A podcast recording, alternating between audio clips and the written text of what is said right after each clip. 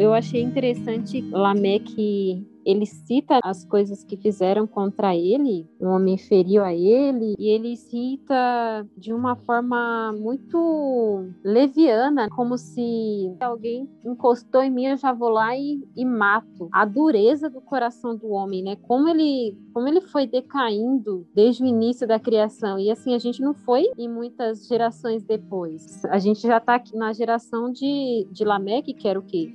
Era neto de de Adão, ou seja, não era, não era algo assim muito distante. A queda já estava produzindo assim efeitos terríveis já desde o começo. Isso que a Maria falou é extremamente importante porque nós vemos também que o Senhor não zela por erro de homem, né? Até o momento o Senhor dá ali todos os recursos, mas no final é uma decisão. E a gente vê que, que Lameque ele toma um julgo que não seria bom para ele, né? Ele tomou o julgo da violência, esse histórico de violência que Caim viveu, sendo que o reino do Senhor não é de violência, é de paz.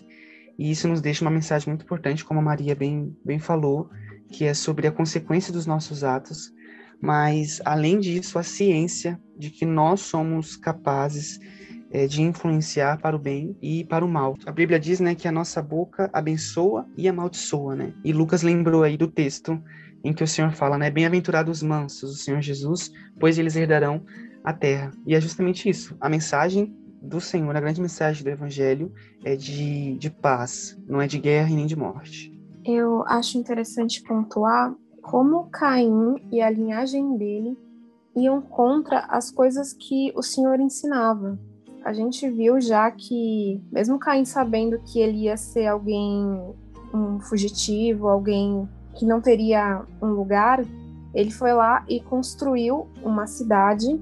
Então ele foi contra algo que o Senhor já tinha falado com ele, e a gente vê que a linhagem dele também vai contra o que o Senhor fala e ensina, porque a gente vê que Lameque ele tomou para si duas mulheres, e não foi isso que o Senhor ele nos ensinou. Ele, ele ensinou para que o homem tivesse uma mulher. Gênesis 2, 24, a gente vê isso. Então, a gente vê como Caim e a linhagem, a linhagem dele foram errando. Eu acho interessante, mais uma vez, perceber como a descendência de Caim aumenta o mal, amplifica a maldade humana. Nós vimos o egoísmo na pessoa de Caim com, com seu filho Enoque, e nós estamos vendo agora a moralidade sexual, conjugal, é, na vida de Lameque também é distorcida, como a Thalita acabou de pontuar. Isso se reflete muito também é, na nossa sociedade. Nós vemos, por exemplo, ideias como poliamor surgindo na nossa geração. Nós vemos que isso é, é desde a descendência de Caim, desde o início da, da sociedade, sabe? O ser humano é depravado desde, desde o início. É muito interessante a gente entender por que, que o pecado ele é tão grave. De novo, né, o livro o Verdadeiro Evangelho, ele fala sobre a proximidade, né, do, do que é considerado crime e o que, que é pecado. Nós temos hoje muitas leis que derivam exatamente dos dez mandamentos, como por exemplo isso é muito discutido, né? Mas como, por exemplo, o crime de homicídio, né? O Senhor ordenou que nenhuma vida fosse tirada. E por que que o pecado é tão grave? Porque ele ofende a santidade de um Deus que é eterno. Então, é, é, como se um pai ele visse ali o seu filho errar, aquele ressentimento, aquela dor que ele sente, é a mesma dor que o nosso Senhor Deus ele sentia ao ver o homem pecando contra uma santidade que é eterna. E o, o resultado disso, os frutos disso também são eternos.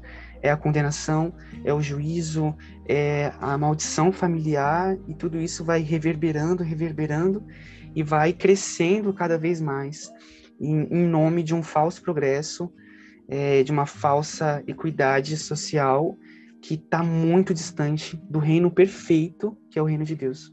Pois é, Eric, e, e, é muito triste quando a gente observa como a descendência de, de Caim, né, em um determinado momento, como a Maria é, citou, a descendência até a sua sétima geração com Lameque, é como essa descendência ela, ela tem uma predisposição em ser compactuante com o pecado, e você vê com Lameque a origem da, da poligamia, por exemplo, você vê Lameque se vangloriando pelo assassinato de, de dois homens, e o pecado ele se perpetua nessa geração, ele chega a níveis catastróficos, né? o que vai culminar no dilúvio escrito lá no capítulo 6. O fato é que a maldade, o, o, o pecado não estão impunes.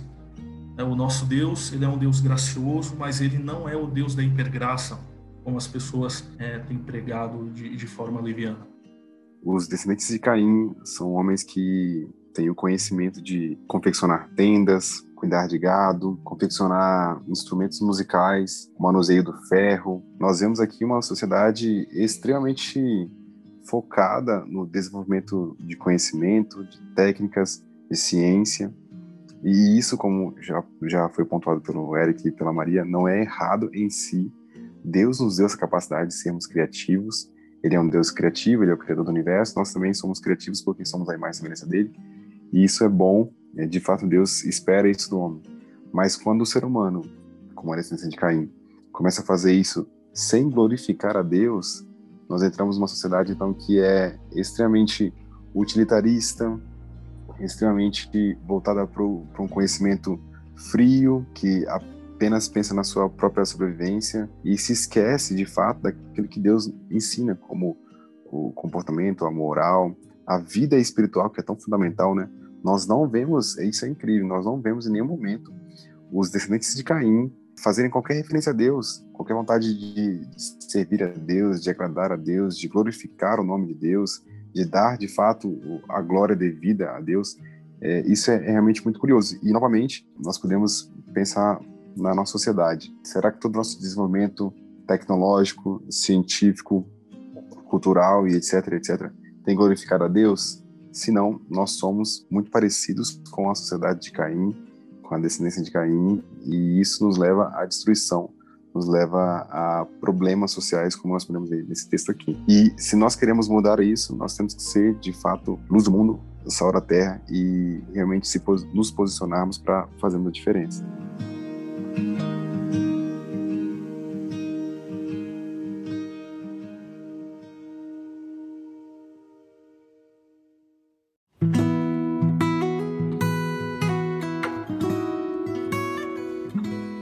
Acho interessante, Lameque faz um poema para ele mesmo sobre o feito dele, né, de ter matado um homem.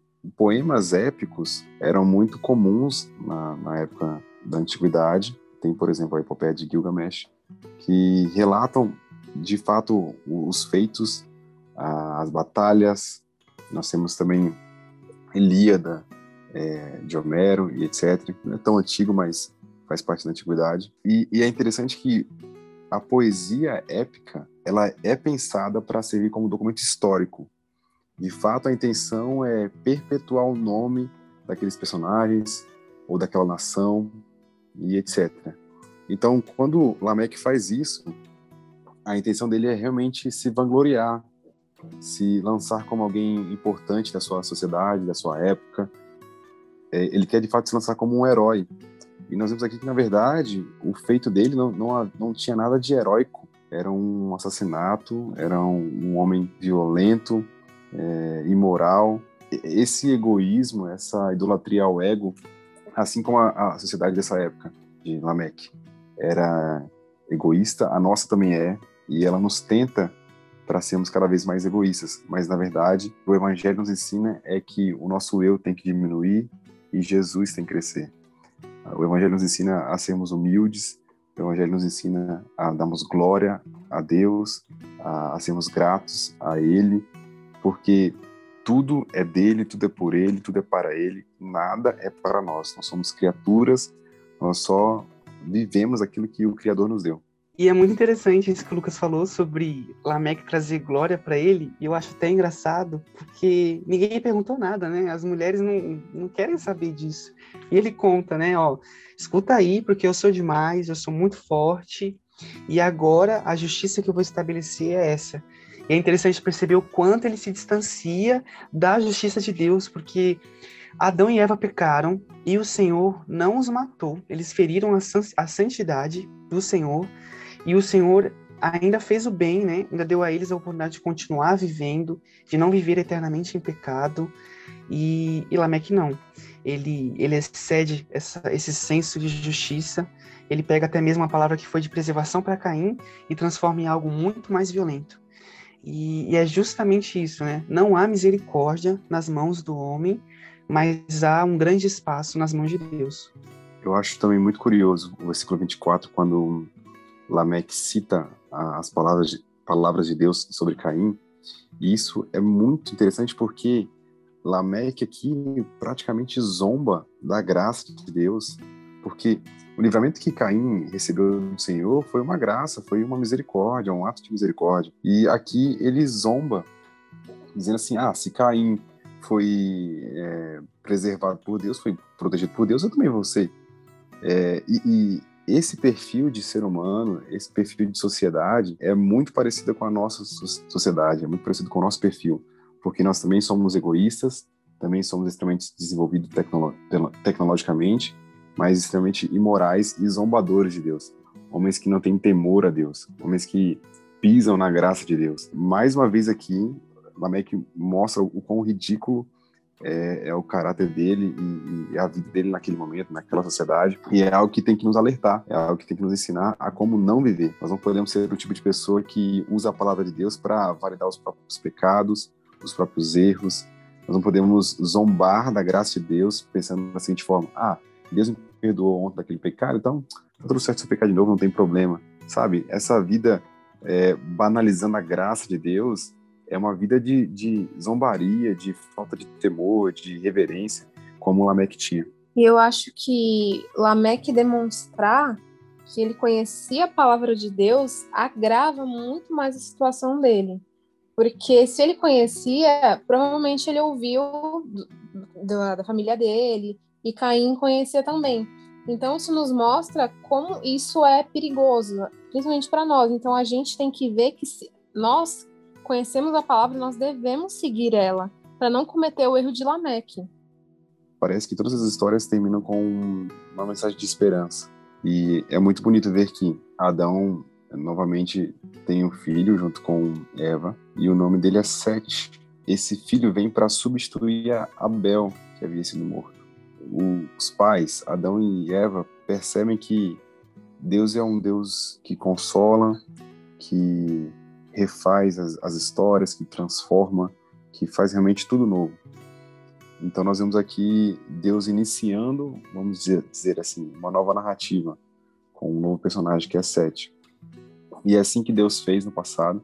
Ele sempre agiu na história, ele sempre interferiu na história humana. Podemos até pontuar que é uma mentira do inimigo, uma mentira ateísta, de que Deus é um ser, um, um homem velho que está num, trono e, e, não se preocupa com a humanidade, é, que não faz nada, que vê as pessoas fazendo, fazendo mal e não faz nada. Isso é uma mentira, porque em todo momento da história da humanidade, Deus sempre interviu. Deus não está calado, ele está falando por meio de seus profetas. Deus não está inerte, ele está assim em movimento e ele sempre faz algo novo. E ele faz aqui algo novo na narrativa, trazendo sete. E aplicando isso nas nossas vidas, Deus também sempre pode fazer algo novo.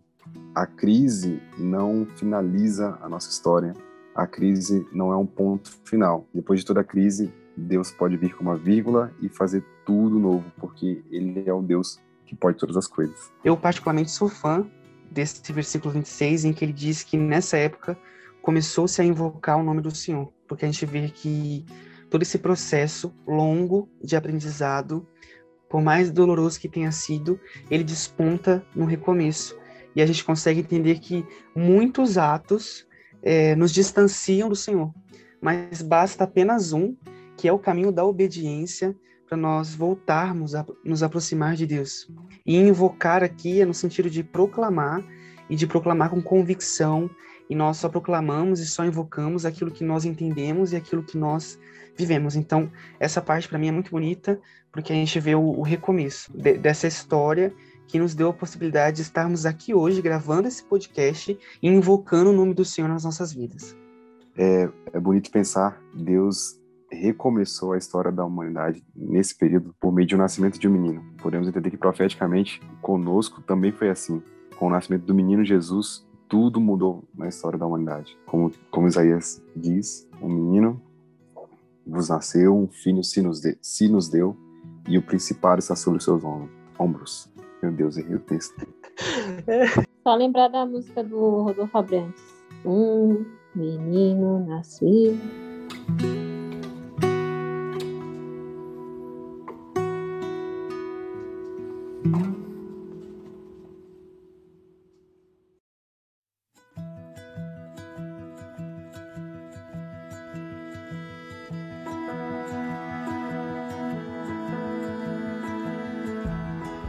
Sobre o versículo 26, é interessante esse verbo invocar. Você diz que Sete, né, teve um filho, é Enos, e a partir desse desse menino, desse novo filho, desse novo personagem, começa a invocar o nome do Senhor. Eu, eu imagino, e aqui é uma interpretação minha, que o texto está querendo nos fazer relembrar Abel. Mas eu tenho a impressão que com a morte de Abel é como se houvesse um silêncio na adoração a Deus. É como se não houvesse mais culto, mais menção a Deus, mais invocação. É como se a espiritualidade daquela sociedade é, houvesse se perdido. Mas quando Deus traz Sete, que é o renovo, quando Enos nasce, algo novo acontece, que é o, o retorno da adoração a Deus, da invocação a Deus, da devoção, da, da vontade humana realmente de se conectar com Deus. Acho isso muito importante. De novo, Deus mostrando como ele pode mudar a, as realidades, como ele pode renovar uma família inteira. Então, isso nos ensina também que Deus pode fazer isso em nós hoje. Pode fazer isso na nossa família, pode, pode fazer isso também na nossa sociedade, no nosso bairro, nosso estado, nosso país, por que não? Nós temos que crer nesse Deus que é, transforma todas as coisas, que realmente faz tudo novo. Bom, gente, então é isso. Nós estamos partindo aqui para a conclusão deste episódio. Isso me faz pensar em e como a gente vive em uma sociedade que enaltece o progresso pelo progresso, enaltece uma percepção bastante peculiar de liberdade, de felicidade. Isso me trouxe à memória um trecho daquela música do, do Gabriel Iglesias, né, que diz que a liberdade, essa liberdade, ele está em obedecer. É, o existir vem depois do obedecer. O obedecer a quem? A Deus, é, não ao politicamente correto, não à militância, não à cultura, não à religiosidade, não ao ego. E o cristão que pensa assim, ele foi convocado a ser resposta à voz de Deus aqui nessa terra. E o nosso desejo é que você tenha sido inspirado com esse episódio a, a verdadeiramente ser um agente de transformação em uma sociedade que tanto precisa de Deus. Então, eu acho que é isso. Obrigado pela sua companhia até aqui. Fiquem todos com Deus e até o próximo episódio. Nossa, terminou antes de meia-noite hoje, hein? Deus. Hoje foi cedo.